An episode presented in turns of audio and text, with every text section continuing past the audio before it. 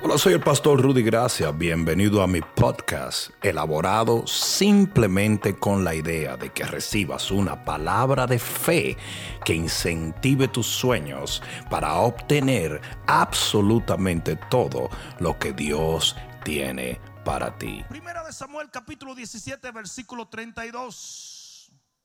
Solamente vamos a leer un versículo.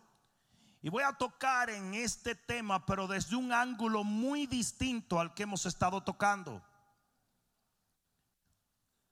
Como ministro con cierta autoridad en el cuerpo, a mí constantemente me están preguntando cosas. Muchas de las preguntas es, pastor, ¿por qué no pasan los milagros que pasaban cuando Moisés? ¿Por qué no vemos caer fuego del cielo? Yo recuerdo que había un tema preferido por los muchachos de, la escuela bíblica cuando yo estaba en la escuela bíblica en el 1900. Hay algunos haciendo cálculos ahí porque son más chismosos que yo no he visto qué cosa. Pero había, había una frase y todos decían, ¿dónde está el Dios de Elías? ¿Verdad que sí, Amy? Todo el mundo decía, cada vez que iban a ministrar, ¿y dónde está el Dios de Elías? Y un día se me ocurrió decir, ¿y dónde están los Elías de Dios?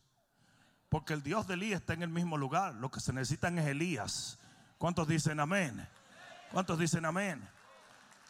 Y basado en esa pregunta, ¿por qué no pasa esto? ¿Por qué no pasa aquello? Yo voy a contestar en esta noche una pregunta. Y es la siguiente. ¿Por qué no estamos matando gigantes hoy?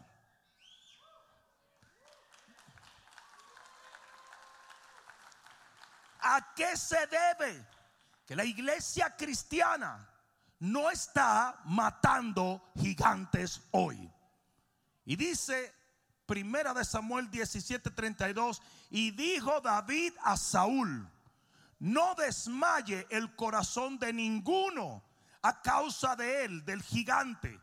Tu siervo irá y peleará contra este filisteo. ¿Cuántos pueden decir amén a la palabra? Pon la mano en tu corazón y dile, Padre, abre mi corazón, deposita tu palabra, produce fe y obra milagros en el nombre de Jesús, dale el mejor aplauso que le has dado al Señor.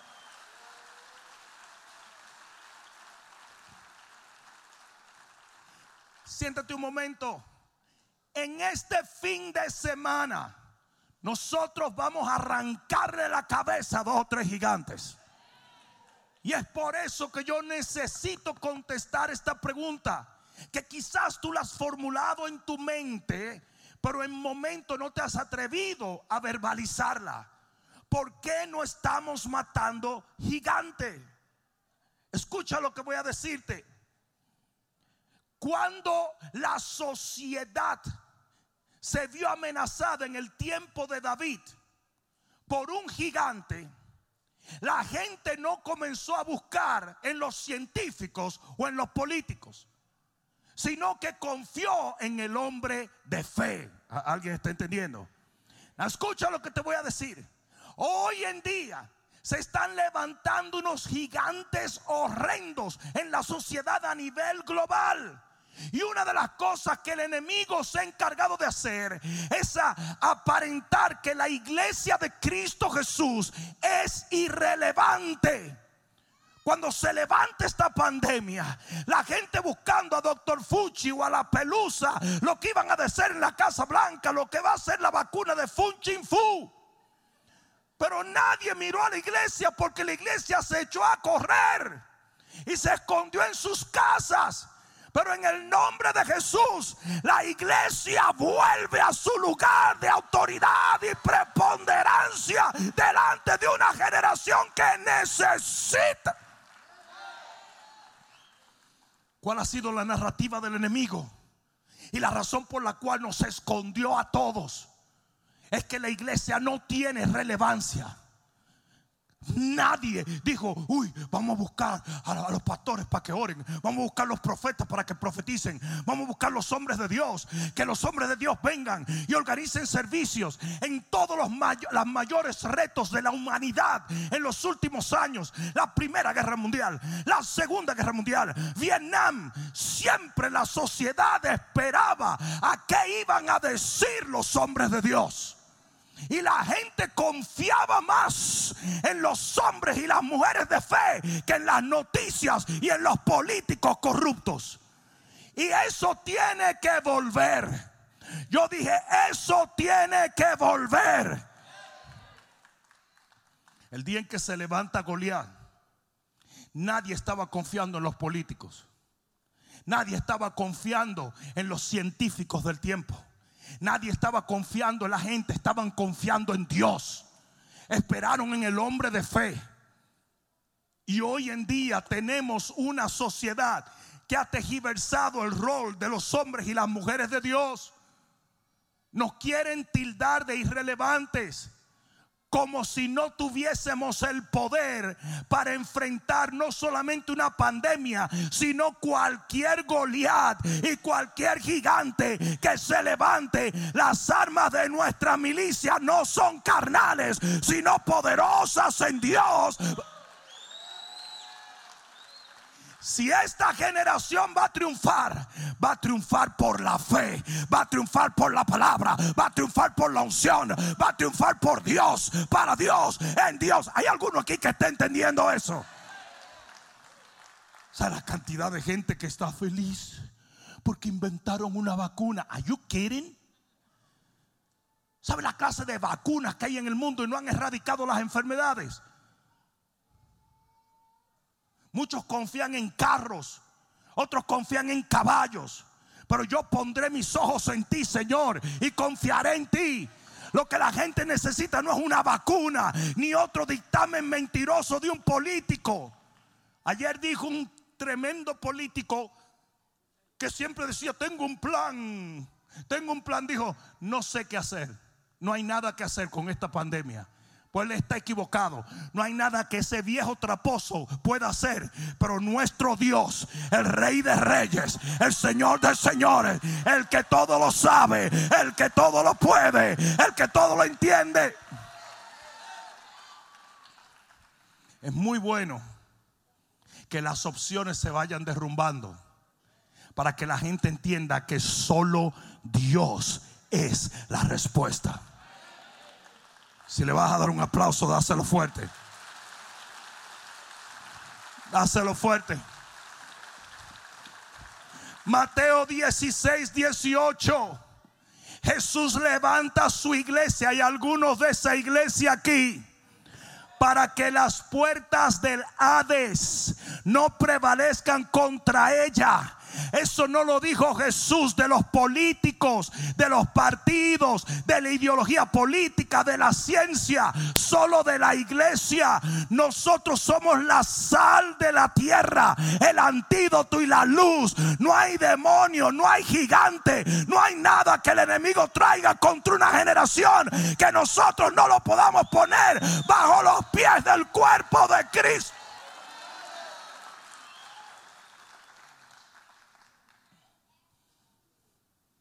Las puertas del Hades no prevalecen contra la iglesia. Yo dije, las puertas del Hades no prevalecen contra la iglesia. Los demonios que han venido en esta generación no van a ser derribados con armas carnales, mucho menos con, con sabiduría terrenal, humana y diabólica. La solución de, derribar estos gigantes está en nuestras manos. Yo dije, está en nuestras manos. Mayor es el que está en nosotros que el que anda en el mundo.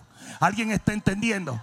Eso es lo que yo quiero que tú le digas a tu tío, a tu tía, a tu primo, a tu vecino. Cuando tú le digas, vamos este fin de semana a adorar a Dios y el Señor va a llover sobre tu matrimonio, sobre tu familia, sobre tu finanza. Lo que no te da el gobierno te lo va a dar Él. Lo que no te sana el doctor te lo va a sanar Él. Lo que no restaura el consejero lo va a restaurar. Alguien de un grito de gloria.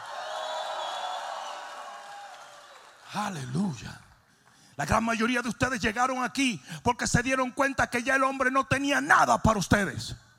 Buscaron y buscaron y buscaron cómo reparar lo que el hombre nunca podía reparar. Hasta que un día, ¿cuántos dan gloria a Dios por ese día? Hasta que un día alguien te habló de Jesús.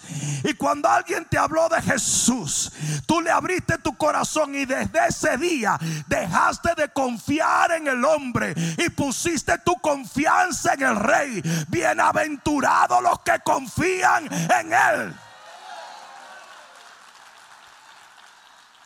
Pero tenemos toda una sociedad que ha dejado de confiar en la iglesia, en el poder del Espíritu, en lo efectivo de la palabra. Porque la iglesia por un momento salió corriendo como si teníamos que correr de algo que no tiene poder sobre nuestras vidas. No lo tiene. Dile que está a tu lado, eso es para ti, papá. Y como nosotros vamos a hacer una iglesia que va a volver a la relevancia en la sociedad de lo que es la iglesia y el poder de Dios, yo voy a contestar esa pregunta en esta noche. ¿Por qué no estamos matando gigantes? Número uno, porque permitimos que nos encasillen. Oye esto, David era multifacético. David fue de ovejero a músico, de quesero y Uber a siervo, de siervo a guerrero, de hijo a padre, de siervo a rey. Y tú vas a entender algo en los próximos tiempos. Y es que Dios te va a usar como Él quiere, cuando Él quiere, de la manera que Él quiere. Pero la sociedad nos encaja en un solo lugar. Y, tú no puedes ser hombre de negocio y ser cristiano. Tú no puedes ser policía y ser cristiano. Tú, tú, tú, tú no puedes ser pastor y, y jarlista. Puro disparate. ¿Quién dijo eso? ¿Dónde está eso en la Biblia? Hello. David no le preguntaba a nadie. Cuando David llegó a llevar queso trabajando para Uber, de repente él sintió que tenía que ser un guerrero y fue y confrontó al diablo. Y eso es lo que Dios va a estar haciendo en estos próximos tiempos. Usted va a comenzar a fluir en diferentes unciones. Usted va a comenzar a incursionar a diferentes cosas. Y Dios te va a bendecir. Y va a bendecir a tus hijos. Y te va a abrir nuevas puertas.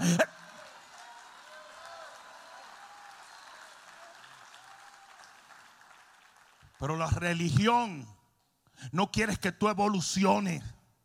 No quieres que seas maleable. No quieres que sea versátil. La religión es, es rígida y estricta. No sé si me están entendiendo. ¿Alguien me está entendiendo? Escucha lo que te voy a decir.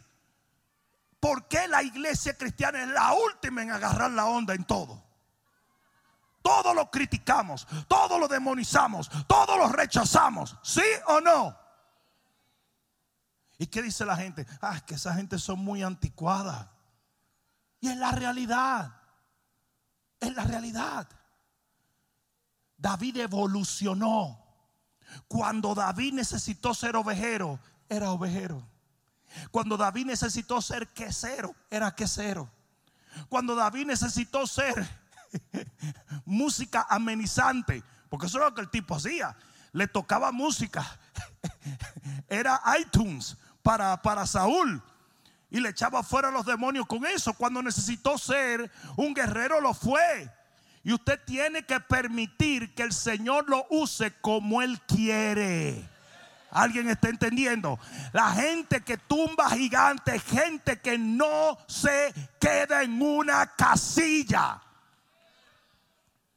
No te preocupes que anden criticando a esta iglesia. Es que ustedes no son igual a los demás. ¡Qué bueno! Siempre la gente le dice todo eso a la gente. Es que ese pastor de ustedes, como que no es ni pastor. ¡Qué bueno! Jesús era todo lo contrario, un fariseo. Jesús era totalmente opuesto a los saduceos. Jesús no llenó el molde de su tiempo, lo desafió. No deje que nadie le diga que usted tiene que hacer eso, usted tiene que hacer. Cállese la boca, hombre. Todo, todo en la iglesia es una opresión. Usted no puede hacer esto, usted no puede hacer esto, usted no puede hacer esto, usted no puede hacer esto. El bigote del diablo, la barba del diablo, la media deportiva del diablo, la camiseta Nike del diablo, todo es del diablo, todo del diablo. No hagas caso nada, no hagas caso. Entonces después vienen aquí a la iglesia y quieren empezar con el mismo relajo. You Esta no es una iglesia legalista, esta no es una iglesia religiosa y nunca lo va a ser. No nos interesa encasillarnos en nada somos creyentes en Jesús lleno del Espíritu Santo ungido para llevar un mensaje y arrebatarle las almas al diablo. If you don't like that, that's what we are. ¿No te gustó eso? This is not your church. Hello. Es que yo lo que disfruto es la religiosidad. Pues aquí no es. Aquí no es. Primera de Corintios capítulo 9, versículo 20. Dice Pablo, yo me he hecho judío a los judíos para ganar más judíos. Y a los que están sujetos a la ley, aunque yo no esté sujeto a la ley, me he hecho como si estuviera sujeto a la ley para ganar un mayor número. Ah, entonces quiere decir que para tú ganar, usted tiene que fluctuar. Hello usted tiene que ser maleable o no. Maleable. En el momento en que él le tocó ser fu, él era fu. Y en el momento en que le tocó ser fa, él era fa. Jesús fue cordero, pero él no viene como cordero, él viene como león. Es interesante que cuando iba caminando a Emos, dice que se le apareció en otra forma a los discípulos. Entonces él es multiforme. ¿Por qué? Porque la Biblia dice que su sabiduría es multiforme. Yo no critico a ninguno de los ministerios que son diferentes a mí. ¿Seré yo el estándar de maravilla? Absolutamente no. Hello. No, no, no se crean. Yo tengo muchísimos amigos súper, ultra, mega, hyper religiosos. Y yo jangueo con ellos sin problema. Ahora yo le digo, mira papá, tranquilo. Yo estoy en mi short, tú estás en tu corbata, quedémonos cada uno en lo suyo. No, no, no, no, no te pongo a inventar ahora con que yo me ponga una corbata. No, no, no, deja cuestión. Aquí vino un tipo y me dijo, me dijo, en ese tiempo yo tenía un carro deportivo negro. Y me dijo, ¿de quién es este carro? Él sabía. ¿Eso sabe cómo son los religiosos? Le digo yo, mío. Uy. El color del carro determina mucho el carro del hombre de Dios debe ser blanco porque el caballo de Jesús es blanco. Le digo, mira, cállate la boca. Baboso. Sí, yo soy bien cariñoso así con lo que me buscan. Eh, no seas baboso, chico. Al rato lo vino a buscar un Uber Brown. Dije yo, ¿y qué tú eres? ¿Chocolate ahora?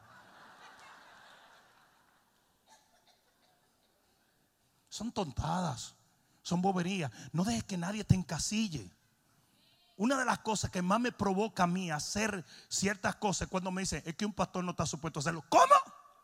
¿Cómo fue? What? Hasta de maldad lo hago. De maldad. Por, una maldad esa casi me muero comiéndome un chile en, en El Paso, Texas. Porque me dijeron que no, que los dominicanos no se... ¿Cómo fue? ¿Qué? Dímelo otra vez para que tú veas. Dímelo que me lo voy a entrar por la nariz.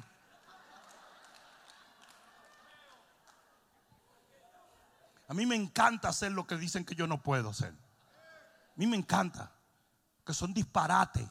Son normativas de hombre, no tienen poder, no tienen valor. Si usted quiere derribar gigante, aprenda a fluir con la necesidad, evolucionar para que el Señor te lleve de gloria en gloria.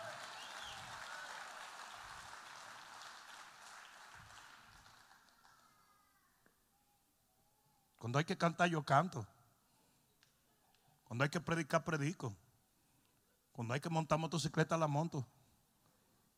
Cuando hay que hacer lo que sea, yo lo hago. ¿O no dice la Biblia que Pablo fue hombre de negocio? Fue fariseo, fue misionero, fue evangelista, fue filósofo, fue activista revolucionario y asesino. ¿Ustedes se creen que ese tipo no le daba guiso a cualquiera? Pues claro, él fue todo eso. Todo eso. Entonces nunca dejes que te encasillen. Ahora Pedro era más estricto y le costó aprenderlo. Porque hasta fue capaz de desafiar a Dios mismo. Cuando le dijo, come. Y él dijo, yo nunca he comido de eso. Dijo, mira, no seas loco, chico, come eso. Porque todo el religioso se mete en rojo con Dios. Yo dije, todo el religioso se mete en rojo con Dios. Nosotros empezamos en las redes sociales 20 años atrás.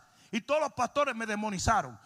mire, mire, algo tan corrupto, aleluya, cada uno con la suya. Eso es muy corrupto. Y estos pastores metidos ahí. Ahora están todos. Hello. Hello. Hola, hola, hola. Qué locura, ¿verdad? Que nadie te encasille. Que nadie te encasille. Que nadie te encasille. Dos, ¿por qué no estamos matando gigantes? Porque no aspiramos como un matador de gigantes. En el versículo 26 dice esto. Mira lo que dice en el versículo 26, rapidito. Dice, entonces habló David a los que estaban junto a él diciendo, ¿qué harán o qué le darán al hombre que venciere a este filisteo? ¿Qué es lo que hay aquí? ¿Qué es lo que yo voy a ganar? Y volvemos a la religión. La religión te ha dicho que si tú aspiras a algo mejor, estás mal. Tú no puedes querer una mejor casa, tú no puedes querer una mayor unción, tú no puedes querer prosperidad, tú no puedes querer nada de eso, porque la religión te lo prohíbe, pero Dios lo incentiva. Él dice, no hay labor sin fruto y lo que tú siembres, eso mismo vas a cegar. ¿Saben por qué mucha gente no siembra? Porque no tiene esperanza. Dice, con esperanza debe arar el que ara. Y después tú ves que el que siembra con esperanza está cosechando y el otro criticándole y hablando plepla.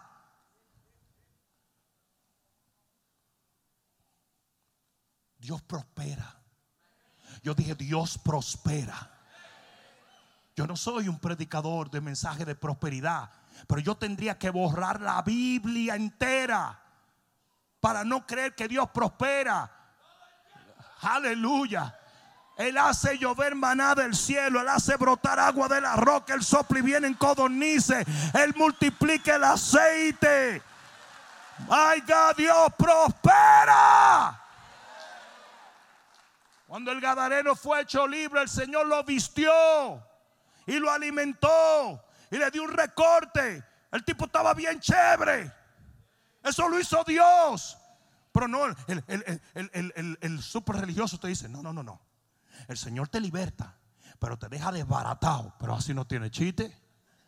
¿Qué chiste tiene eso?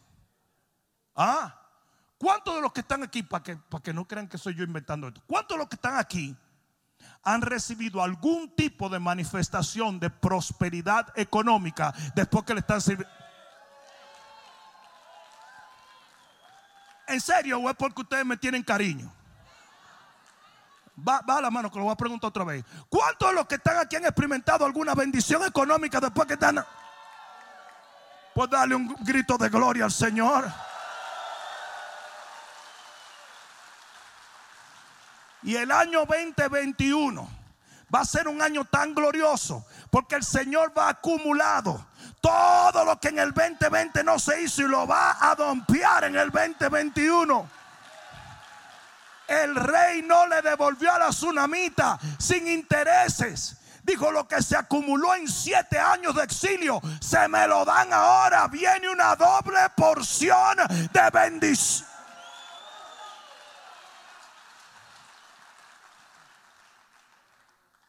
Diga que está a tu lado, eso es para ti. En Primera de Corintios capítulo 9, versículo 24. Primera de Corintios capítulo 9, versículo 24. Mira lo que dice la palabra. ¿Alguien está aprendiendo algo? ¿No sabéis que los que corren en el estadio, todos a la verdad corren, pero uno solo se lleva qué? No. Ustedes deben correr la carrera de la fe sin esperar premio. ¿Y qué es eso? Pero si tú vas a tu trabajo esperando un premio los viernes, o, tú eres de esos bien sabrosos que le dice tu jefe, no, no me ofenda. Yo aquí vine a trabajar de for free. Y me comeré tres albóndigas de aire y unos espaguetis de suspiro.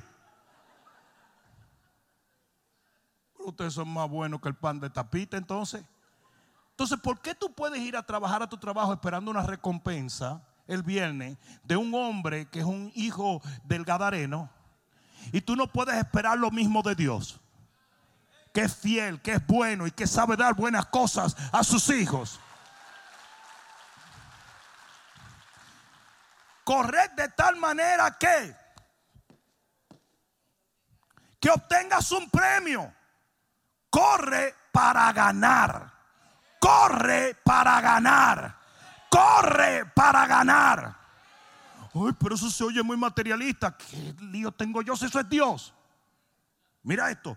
Todo aquel que lucha de todo se abstiene. Ellos a la verdad para recibir una corona corruptible, pero nosotros una incorruptible. Anda. ¿Qué Pablo más materialista es? Ahora está hablando de coronas. ¿Qué es eso? Así que yo de esta manera corro no como la aventura, de esta manera peleo, no como quien golpea al aire, sino que golpeo mi cuerpo y lo pongo a servidumbre, no sea que siendo heraldo para otros yo mismo venga a ser eliminado. Lo que él te está diciendo ahí, yo corro con esperanza de obtener un premio y una corona. Y así tienes que correr tú. Todo lo que tú haces tiene una bendición amarrada detrás. Todo lo que tú siembras cosecharás. Tú ni siquiera sabes lo que va a pasar este fin de semana. El impacto de traer tantas personas a Cristo Jesús va a desamarrar una bendición sobre ti, sobre tus hijos, sobre tu familia. A mí, a mí me da cuerda cuando la gente dice, pero ¿por qué que los pastores le va tan bien? Porque es lo que nosotros hacemos todos los días. Y dice que lo que nosotros sembramos, eso mismo cosechamos. Nosotros estamos todo el tiempo restaurando, bendiciendo, sacando de lo peor a la gente, levantándolos. Todo eso. ¿Ustedes creen que eso no se devuelve? ¿Ustedes creen que eso no se devuelve? Claro que sí se devuelve. Amén. Amén. En Filipenses 3:14 él dice, yo prosigo a la meta y al premio. Yo prosigo a la meta y al premio al supremo llamamiento. En segunda de Timoteo 4:8 dice, "Me espero una corona." Todo el tiempo Pablo pensaba en la remuneración, la gente que derriba gigantes, gente que cree en un premio. En Hebreos 11:6 dice, "Es necesario que crean que Dios galardona a los que le buscan." Galardonar es premiar. En Hebreos 11:26 dice que Moisés le sirvió a Dios con todo el corazón porque tenía puesta la mirada en el galardón. Usted tiene que estar inspirado con una bendición. Ustedes han visto los canódromos. ¿Sabe lo que es un canódromo? Es donde corren los perros. Yo un día le hice una pregunta tonta a una persona que era un experto de eso. dije, ustedes ven que los perros van corriendo con un conejito delante y llevan el conejito eléctrico uh, y esos perros embalados. Y yo le dije, ¿por qué mejor no le ponen un león atrás? Pero, pero honestamente yo hice esa pregunta con toda como, ven acá, pero le ponen un conejo adelante, pues póngale un león atrás. Me dice, no, es que se corre más rápido por la inspiración que por el temor.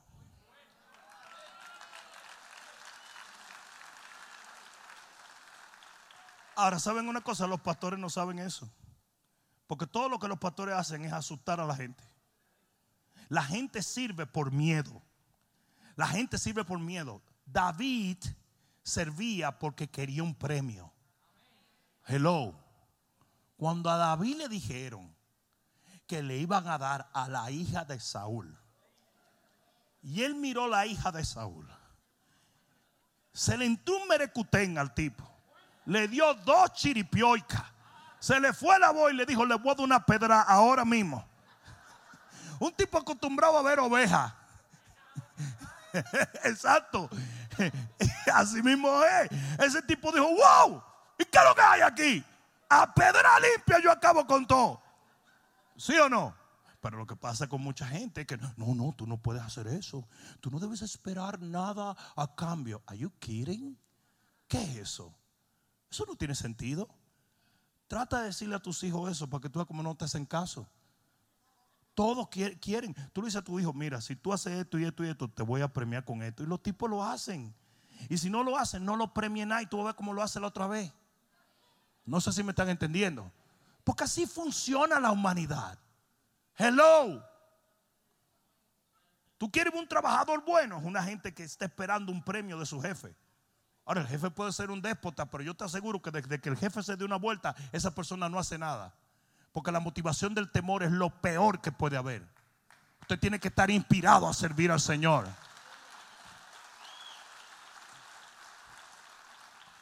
Tres, ¿por qué no estamos matando gigantes? ¿Por qué la iglesia de esta generación no está matando gigantes? Porque permitimos que las críticas nos afecten. Y en el versículo 28 el hermano de David viene y le dice, yo conozco tu corazón, tú eres un demonio, tú no estás bien, hay un problema contigo. Y yo les voy a decir una cosa y quiero que ustedes me escuchen en este momento. No hay una gente más chismosa, murmuradora, condenadora y perseguidora que un evangélico. Lo dije y qué. Mira, la conciencia de un individuo que no le sirve al Señor es una conciencia sucia. Sucia. Entonces lo mismo, por eso es que cuando tú ibas donde los amigos tuyos, tú le decías cualquier cosa, oye, estoy fumando marihuana. No, dale, brother, ¿te, te gustó? Yo lo hice una vez, pero me daba, me daba asma. Pero tú dale. Todo ello, ¿por qué? Porque tienen la conciencia sucia. Pero los evangélicos se creen más santos que el sancocho. Y lo que le gusta un evangélico es condenarte y darte lecciones morales.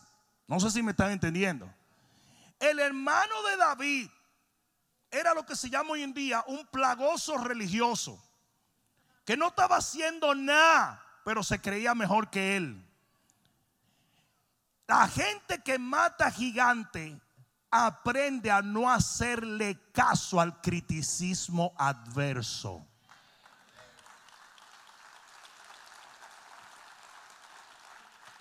A cada rato a mí me hacen un, un video y me dicen, ¿ya lo viste, pastor? ¿Are you kidding?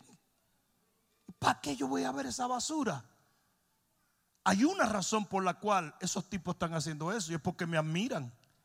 Y sabes una cosa, yo a ellos no lo admiro para nada. Para nada. Y me dicen, ¿por qué no me contesta? Me dicen a mí los que ven esos videos, que en los mismos videos dicen, ¿por qué no contesta el pastor Rudy? Porque tú no vales una respuesta de un hombre de Dios. Tú no vales. You're not worth my time. Ahora tú te puedes inventar 60 mil cosas. Yo nunca voy a responder a nada de eso. Nunca. Absolutamente nunca.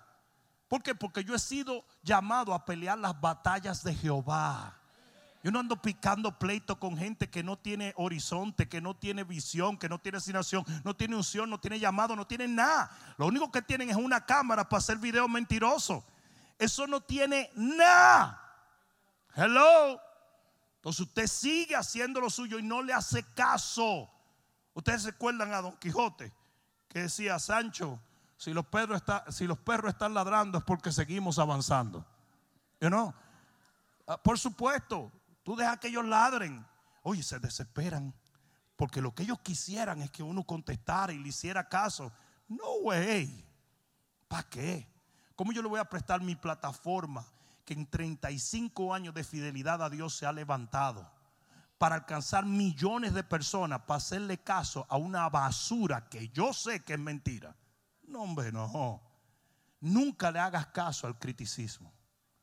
Nunca le hagas caso a la gente que te critica. Nunca. Eliab no era lo más endemoniado, porque eso sí, lo que pasa es que tienen una, una pinturita de, de, bondad. Eliab no era lo más malo del mundo, pero la tuvo bien mala con David.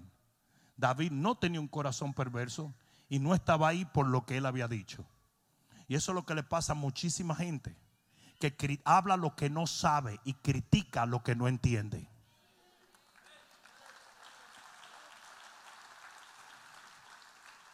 ¿Sabe lo que dijo Gamaliel en el libro de los Hechos? Déjenlo quieto.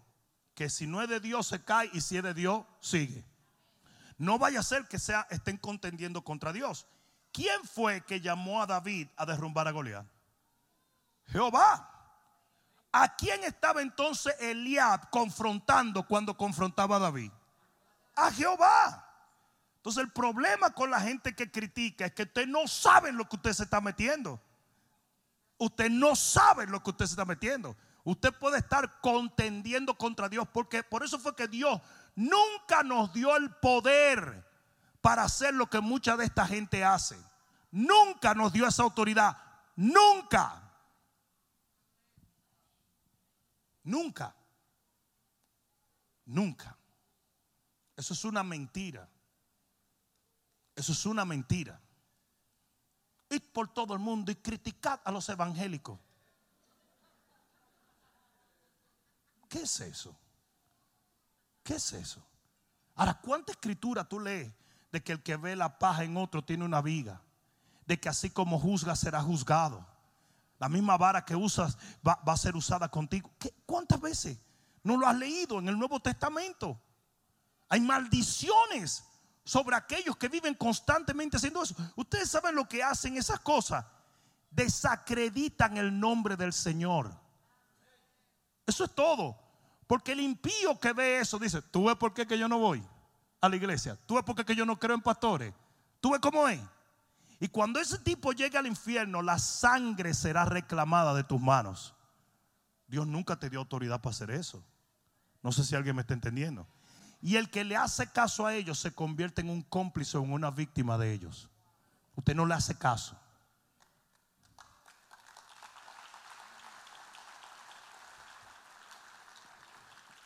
Amén. ¿Por qué no estamos matando gigantes? ¿Por qué la iglesia hoy se considera irrelevante para confrontar gigantes en la sociedad? porque nos alineamos a la mayoría de todos. En el versículo 25, todo el mundo estaba escondido. Y David llegó a ese lugar. Y lo que él estaba supuesto a hacer era esconderse. Pero David no se escondió. David confrontó al enemigo. Y usted sabe lo que usted tiene que hacer. Usted tiene que ir en contra de la corriente, en contra de la cultura. Aunque todo el mundo esté haciendo algo, usted hace lo que Dios le ordenó hacer. Todo el mundo, pero es que nadie está abriendo las iglesias, pero yo sí. Pero es que nadie está haciendo eventos grandes, pero yo sí. Pero, pero, pero, ¿qué es esto, pastor? Esto, pan con queso. Todo el mundo cerró su iglesia, pastor. Yo no. ¿Pero por qué hay que someterse? Yo estoy sometido, pero a Dios. Estoy sometido a Dios. ¿Sabes lo que quieren hacer las estúpidas redes sociales hoy? Te quieren hacer pensar lo que ellos quieren que tú pienses y decir solo lo que ellos aprueban que tú digas. Y nosotros vamos a tener que aprender a declararle la guerra a cualquier cosa que se oponga a nuestro Cristo, al reino de, de la luz y al plan de Dios eterno.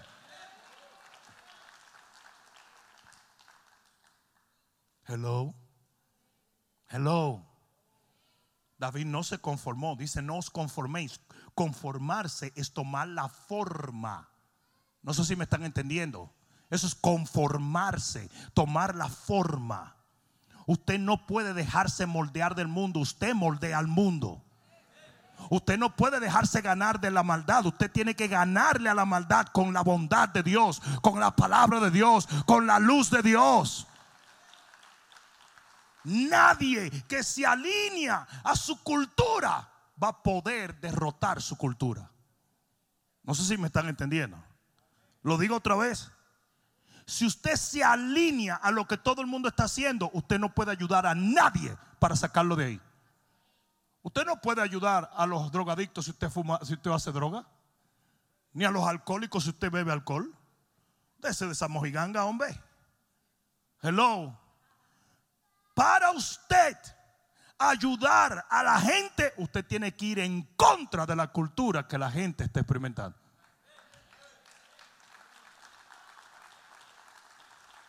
¿Alguien entendió eso? Josué y Caleb entendían que la verdad no estaba en la mayoría. Y de los dos espías, diez de ellos decían, no vayamos, y dos de ellos decían, vayamos.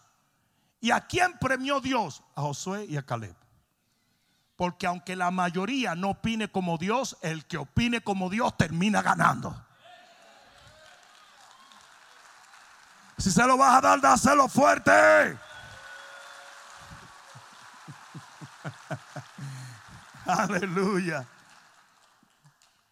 No, nadie mata gigantes si usted se alinea a su cultura. Si usted se conforma a lo que todo el mundo está haciendo. Si usted se convierte en uno más del grupo.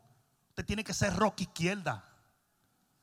La gente tiene que decir, ese tipo al revés. Claro. Dice que nosotros vamos contra la corriente de este mundo. Nosotros vamos contra la corriente de este mundo. No te puedes alinear a la corriente. Es por eso que a mí me disgusta escuchar pastores y ministros hablando lo mismo que hablan estos demonios en las noticias y en la política. Son puros demonios. Y los pastores hablando lo mismo.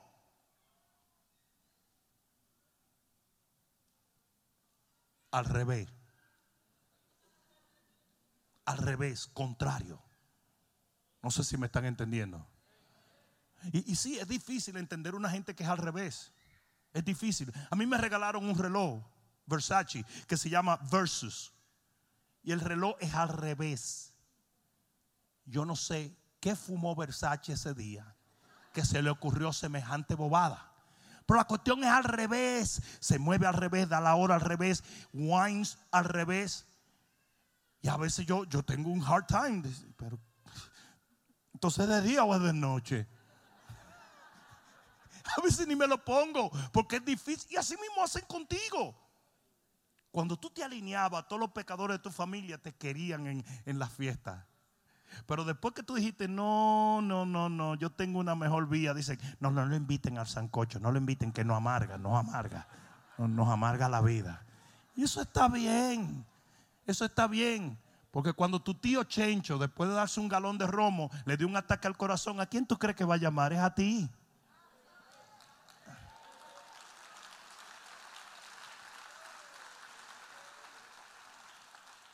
¿Ustedes entendieron un galón de romo? Pues ya ustedes son dominicanos, por lo visto. Ah, bueno. Ah, bueno. Quinto, ¿por qué no estamos matando gigantes? Porque ponemos educación y experiencia por encima de asignación. Saúl le dijo, usted no puede derribar un gigante. ¿Por qué? porque usted no es un guerrero. Usted no se ha graduado de la Universidad de Guerrísticos. Y a usted hay que ponerle una armadura y hay que hacer esto, hay que hacer lo otro. Y David dijo, no señor. Yo tengo un talento de parte de Dios, un mandato, una fe, una asignación y con eso yo voy a tumbar a ese gigante. ¿Hay alguno aquí que esté entendiendo la palabra de Dios? Usted tiene un llamado de parte de Dios. Olvídese. Ah, si usted puede estudiar y graduarse de Harvard. Estudie. Pero nunca pienses que el diablo se impresiona con tus títulos. Cuando el hombre tiene un llamado de Dios, cuando la mujer tiene un llamado de Dios, Usted tiene que mirar los talentos, el equipo con el cual Dios te hizo nacer. Los más grandes billonarios de esta generación, ninguno estudiaron en la escuela de billonarios.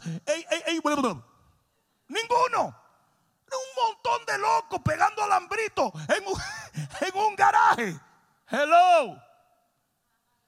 Hay un hombre que a mí me encanta, Mike Lindell. Ahora lo están atacando mucho, que es el hombre de My Pillow. Mira, mira eso. Mike Lindell, My Pillow. El tipo diseñó una almohada y se hizo multimillonario con una almohada. Pero una almohada común y corriente. No, no crea que la almohada cuando babea te pasa una cosita aquí. No, no, no, no, eso. Y te pasa la mano en la noche, la almohada te limpia los oídos. Te, a niño, a. No, no, no, no, no, no, no. Es una almohada. That's it, una almohada. Multimillonario. Multimillonario. Yo tengo un pastor amigo afroamericano que vio que se hacían muchos barbecue en la iglesia y sacó una salsa de barbecue. Su salsa de barbecue se hizo millonario también. Ay, pero él no debería de ser millonario. ¿Por qué no? Ah, entonces que un demonio cualquiera haga una salsa y entonces sí le va bien, ¿verdad? Que el diablo lo bendiga, ¿no? Usted use lo que Dios le dio. Use lo que Dios le dio. Usted tiene suficiente para triunfar. Los que derriban gigantes no creen en tanta preparación, creen en un llamado, creen en una asignación. Yo, yo le voy a decir una cosa. Yo me gradué de una, universidad bíblica, pero nada de esto pasó después que me gradué. Tomó años y años. Porque no te dan unción en la escuela bíblica. Yo no sé si te sabía. Te dan información pero no unción. Mm, es información lo que te dan, no unción. Ah, pues tú te crees que si tú te gradúas de una universidad, tú te vas a ser millonario cuando salgas. Aquí había un muchacho que me dijo, no, yo estoy estudiando derecho, pastor. Ni modo que estudie torcido, pero estoy estudiando derecho. Porque tú sabes que todos los abogados son millonarios. Yo dije, no, eso no es cierto. Los abogados que hacen y ejercen la profesión con sabiduría, inteligencia, que saben cómo hacer, esos tienen billete. ¿Sí o no? ¿Sí o no? Pena que la gente no diga así con los pastores. Hace ah, un buen pastor, merece prosperar. No, no, los pastores no. No, pues no.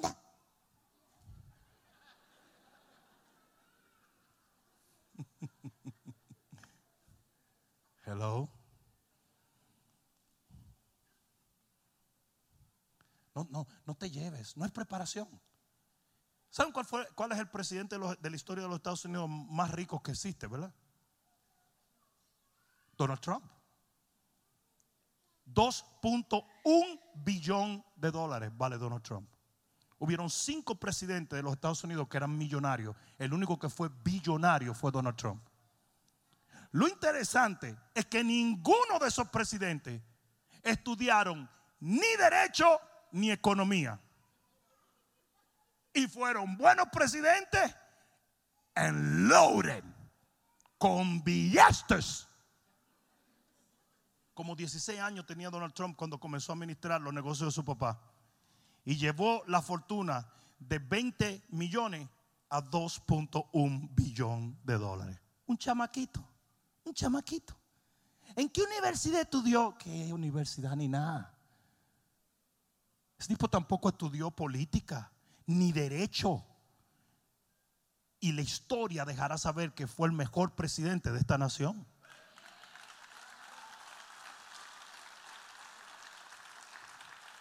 Sin embargo, hay otros que estudian derecho y política, lo que son son unos ladrones corruptos.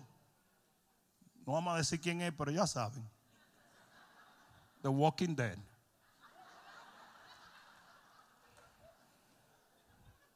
Tengo un plan para el corona. Me eligieron. No tengo plan para corona, pero ya no me importa. Qué lindo eres, viejo traposo. Pastor, pero entonces tú eres medio político. Absolutamente no. Pero estúpido no soy. Estúpido no soy. Yo he aprendido a aplicar una ley que si la gente la aplicara, si la gente aplicara esa ley, se evitar un montón de problemas. Y es que el árbol se conoce por el fruto. Esa persona que dejó la política, ¿sabe lo que pasaba? Hablaba feo, pero hacía muchas cosas buenas. El basurero que está en Washington ahora habla lindo, pero no hace nada. Se llama política de identidad. Muchos, ah, te vamos a ayudar, te vamos a ayudar, te vamos a ayudar. Nada, 47 años no ayudó a nadie. Eso sí, robó y robó y robó y robó y robó y robó y seguirá robando. Vamos a salirnos de ahí, ¿ok? ¿Sabes que yo también tengo derecho a tener mis opiniones, verdad?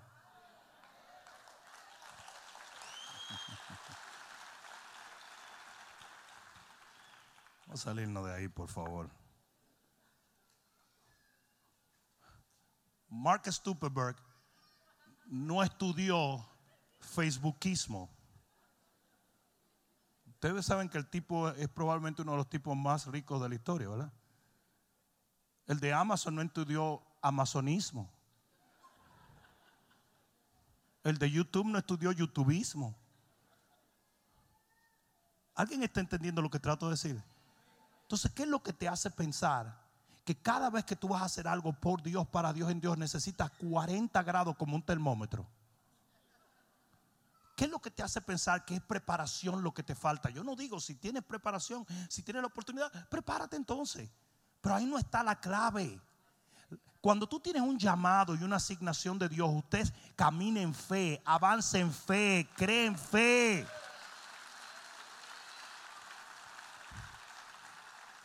Mira, mira, mira lo que David le hubiera dicho a, Saúl. Hubiera dicho, ay, verdad, yo no soy un guerrero.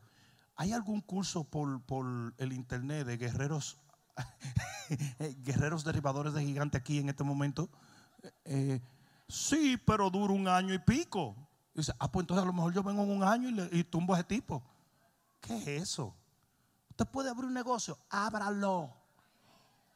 Usted puede, haga lo que tenga que hacer, confía en Dios. Échale ganas. Deja que Dios te guíe, deja que Dios te bendiga. Hello.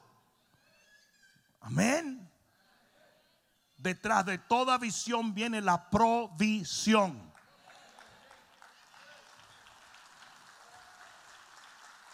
Una visión no puede seguir el dinero porque es corrupta. Pero el dinero siempre sigue una visión. A esta iglesia, a este ministerio, nunca le ha faltado ni le faltará ningún recurso para hacer lo que Dios nos ordenó hacer. Nunca. Baby, back off. Hay gente que viene y dice, es que no me gustan las iglesias tan ricas, pues váyase a otra. Porque esta iglesia va a prosperar y va a prosperar y va a prosperar y va a prosperar y seguirá. Siempre, lo hemos, siempre ha sido así. La gente sabe que somos buena tierra. ¿Mm? ¿Por qué la gente vive comprando eh, stocks en Amazon y en todo eso? Porque sabe que le paga bien. El negocio más glorioso ese es adorar a Dios con nuestras ofrendas. Ese sí que paga al ciento por uno. No hay un stock que te pague al ciento por uno. Ni uno. Yo dije, ni uno. Mucha gente dice, ¿por qué ese pastor tiene tanta motocicleta? Ustedes que son testigos, ¿cuántas motocicletas yo no le he regalado a la iglesia? ¿Por qué ese pastor tiene varios carros? ¿Cuántos carros no he regalado? Un tipo vino y me dijo, ¿y por qué usted tiene más de un carro? Y yo, ¿cuántos tú has regalado? Ni uno, yo he regalado ocho. En aquel entonces yo había regalado ocho carros. Ocho carros. ¿Mm? Entonces, la, la gente no la agarra, no la agarra. No es cuestión de lo que sabes, es cuestión de lo que crees. Si se lo vas a dar, dáselo fuerte.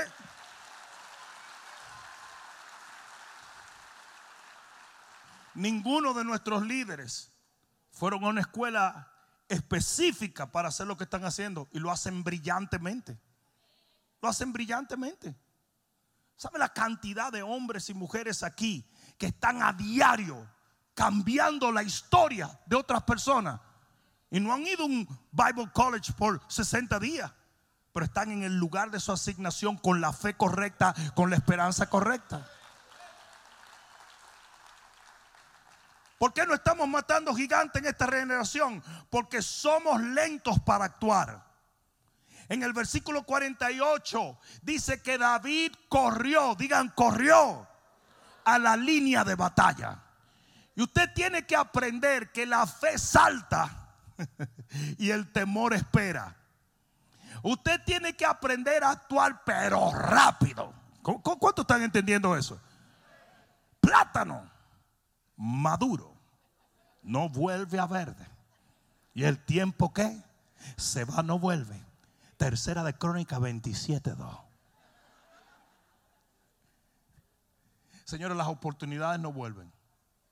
La gente viene y va, el dinero viene y va, muchísimas cosas vienen y va, pero la oportunidad de tú hacer algo no vuelve.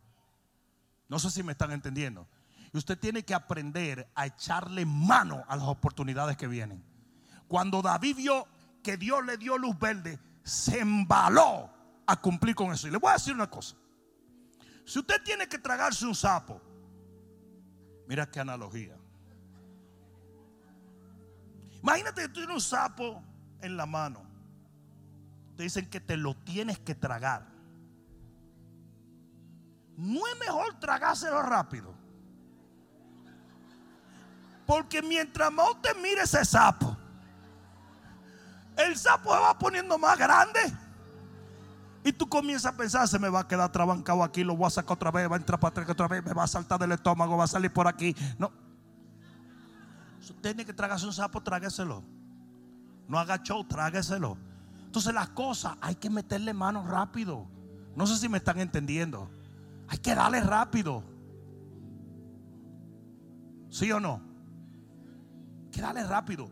Cuando usted sabe que algo es de Dios, embálese por ahí. No le demente. Dele con todo. Hágalo. Hágalo. Hágalo. Yo prefiero fallar haciendo algo que fallar no haciendo nada. Te lo hace y se acabó. ¿Qué es lo peor que pueda pasar? Que te vuelves al mismo lugar donde tú estabas y arrancas otra vez. Eso es todo. David corrió a la línea de batalla. Yo creo que él corrió porque él sabía que si lo pensaba mucho,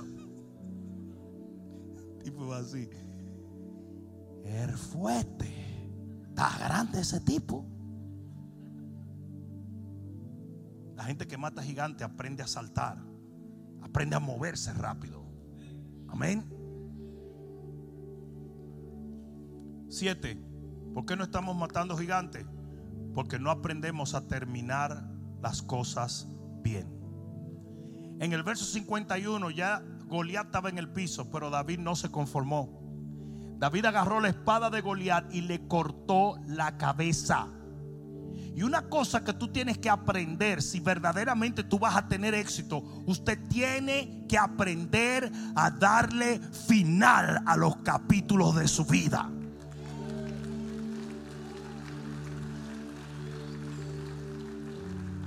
Usted no puede estar celebrando antes de tiempo. Yo estaba viendo un video interesantísimo hoy de la oración, no de boxeo. Y el video se llama así.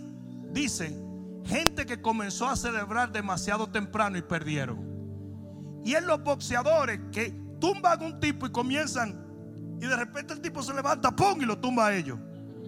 Porque usted no puede estar celebrando hasta que usted no termine. No sé si alguien me está entendiendo.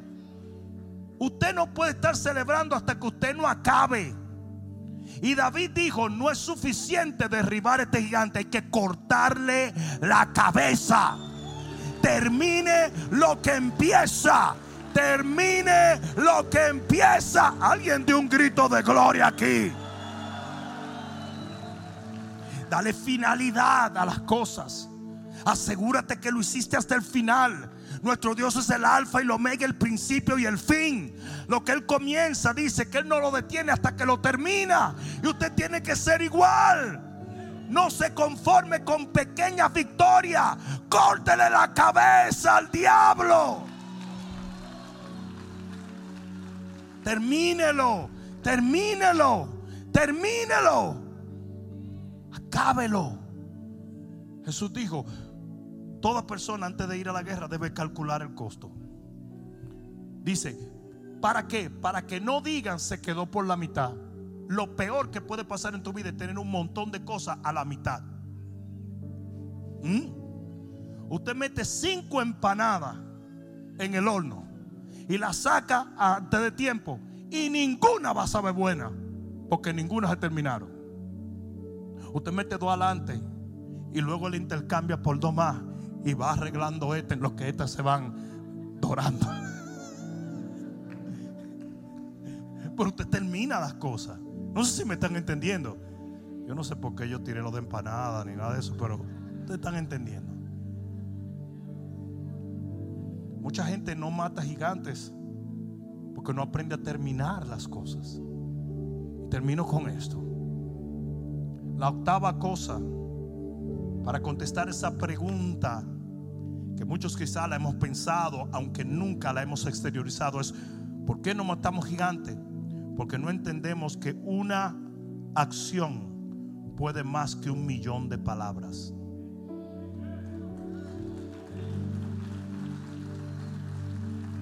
Mira esto. Cuando David tumbó a Goliat, esa sola acción hizo que miles y miles y miles de personas obtuvieran la victoria. Y mira lo que hace David. Él entra con la cabeza de Goliat. Eran cosas media salvajes. ¿eh? ¿Ustedes se imaginan lo que pesa la cabeza de Goliat? Eso era una cabeza.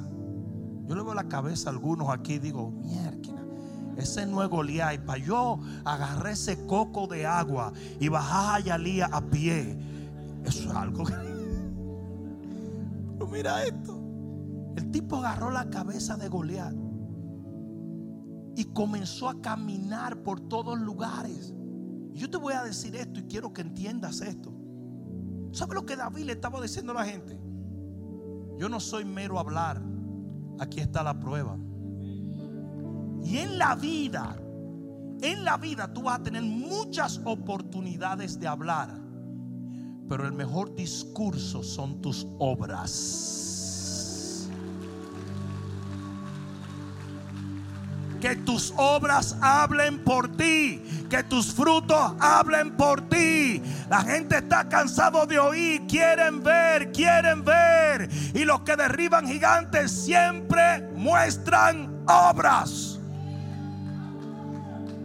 ¿Sabe, lo que David le dijo a, Saúl? Yo, yo maté un león y después maté un oso. Y Saúl le dijo, chico, yo no he visto ninguno de esos dos, son cuentos tuyos. Pues yo tengo fotos en mi Facebook. Eso es Photoshop, baby. Pero, ¿por qué tú no me crees? Porque aquí vienen muchos tipos a hacerme lo mismo, el mismo show.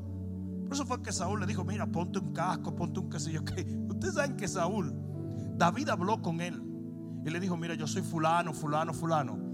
Y después que él derriba a Goliat, él le pregunta a Abner quién es él. ¿No te parece extraño? Porque él no le hizo caso a David. Él lo contó como un muchachito medio tostado. Por eso fue que dijo, no, no, no, tú no vas a poder, tú eres un muchacho. Y cuando dijo, estoy decidido Dijo, mira, póngale una armadura a este tipo antes que lo maten, hazme favor. Saúl conocía a David, pero nunca le hizo caso. Y cuando él viene con la cabeza en la mano, entonces dice, ¿de quién es hijo él? ¿Quién es él? Porque tú vas a ser notado no por lo que hablas, sino por lo que haces. Se lo vas a dar, dáselo fuerte. Es más, ponte de pie y dale un grito de gloria al Señor. Aleluya. Aleluya. Tenemos que enfatizar en nuestra vida, en nuestras acciones. Tenemos que dejar que nuestras acciones hablen. La Biblia dice que somos lámpara Y las lámparas no hablan, solamente alumbran. Las lámparas se ven, se miran. Y tu luz tiene que alumbrar a la gente. Tú tienes que tener hechos y obras. Aquellos que tumban gigantes son gente que tú puedes ver en sus vidas lo que hacen, cómo lo hacen y de qué manera lo hacen. Dice que al final de los tiempos este evangelio se va a predicar a fuerza de testimonios. Y nosotros vamos a tener que darle evidencia a la gente de que nuestro Dios es real que es mucho más que una conversación, una doctrina, una filosofía o un buen deseo. La gente tiene que ver el Evangelio en mí. Tiene que ver el Evangelio en mí. Tú eres la carta. Dile que está a tu lado, tú eres la carta que la gente va a leer. La gente tiene que poder leer a Dios en ti. La gente tiene que poder ver algo especial, sobrenatural en ti. ¿Alguien está entendiendo esto? Yo creo que en los próximos tiempos el Señor va a levantar la iglesia para que todo el mundo mire la gloria de Él en nosotros. ¿Alguien está entendiendo eso? Yo quiero que tú levantes tu mano bien alta y le digas, Padre, yo quiero ser parte de una generación que derriba gigantes. Y en este fin de semana yo quiero cortarle la cabeza a Goliat para que en el nombre de Jesús tú seas glorificado en mi vida, en mi familia. Padre, úsame para que tu gloria sea vista sobre mí en el poderoso nombre de Jesús. El que lo crea diga amén, amén, amén, amén, amén. Vamos, vamos, vamos, vamos, vamos, vamos, vamos, vamos, vamos. Aleluya. Aleluya. Cierra un momento tus ojos. Sea que tú estés aquí presente o estés viendo a través de las diferentes plataformas virtuales. Dios te trajo a este lugar o te conectó con este lugar con un propósito definido. Y es que la palabra que tú has escuchado produzca la fe para que Él pueda entrar en tu corazón. Dios y tú siempre harán la mayoría en contra de cualquier cosa que se levante contra ti o tu familia. Y esta noche yo quiero darte la oportunidad de que hagas una oración que cambiará el resto de tu eternidad.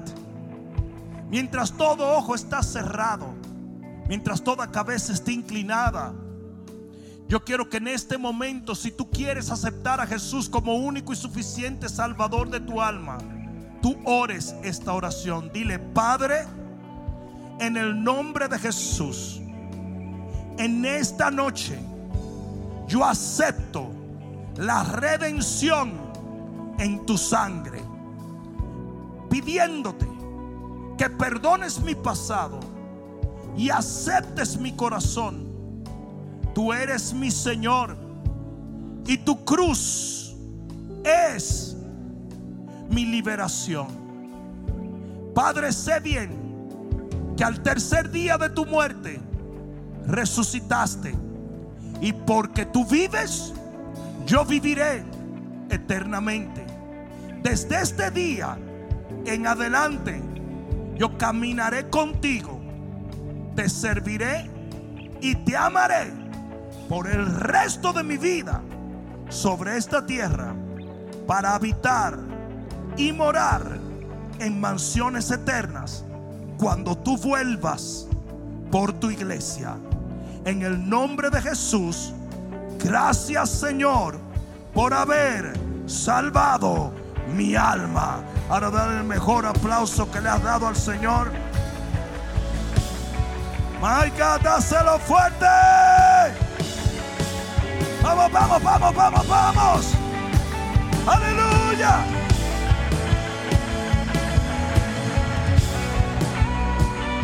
Estás aquí hacer esta oración, solo levanta la mano para que te reconozcamos.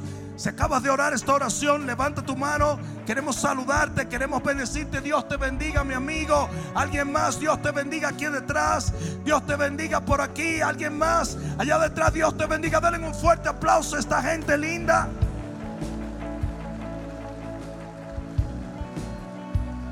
Oigan, mis amigos, estamos terminando este servicio. Nos quedan 30 segundos. Y yo quiero orar por ti, por tu familia. Si tú hiciste esta oración, sea que la hiciste por primera vez o te estás reconciliando con el Señor, yo quiero que tú salgas de tu asiento. Yo voy a llamar a mis líderes que vengan aquí al frente y vamos a orar 30 segundos por ti. Mientras la congregación le dé el mejor aplauso que le haya dado al Señor. Vamos, no tengas temor. Vengan, vengan, vengan. Sal, vamos a orar por ti. Vamos, déselo fuerte al Señor. Vengan, vengan. Si tienes un amigo, échale una mano y dile: Yo vengo, yo voy contigo. Ven, ven, ven, ven, ven, ven, ven. Vamos, vamos, vamos. Es un día de nuevos comienzos. Hoy oh, yo quiero oír el mejor aplauso que tú le has dado a Cristo en mucho tiempo. Wow. Es un día nuevo, es un día nuevo, es un día nuevo, es un día nuevo. Es un día nuevo. Oh, yo creo que eso vale un mejor gloria a Dios.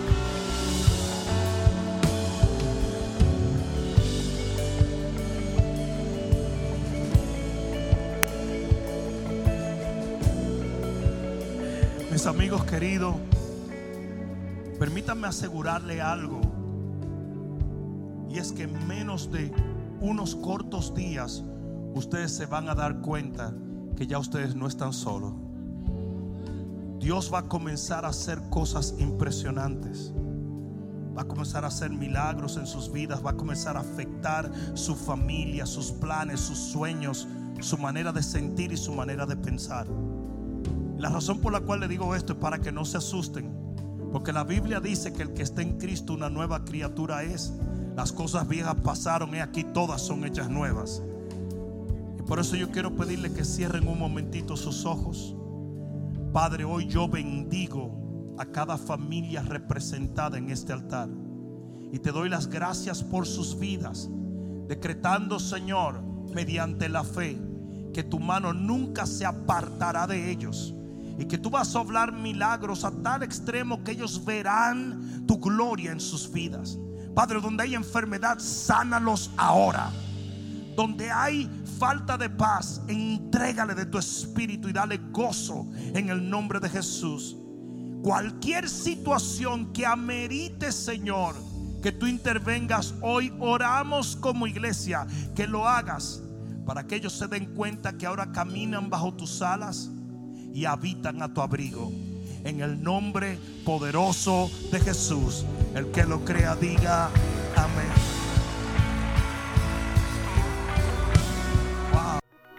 Espero que esta palabra cale profundamente en tu alma y que se convierta en pasos de fe que te permitan llegar al destino que nuestro Señor ha trazado delante de ti y de los tuyos. Dios te bendiga.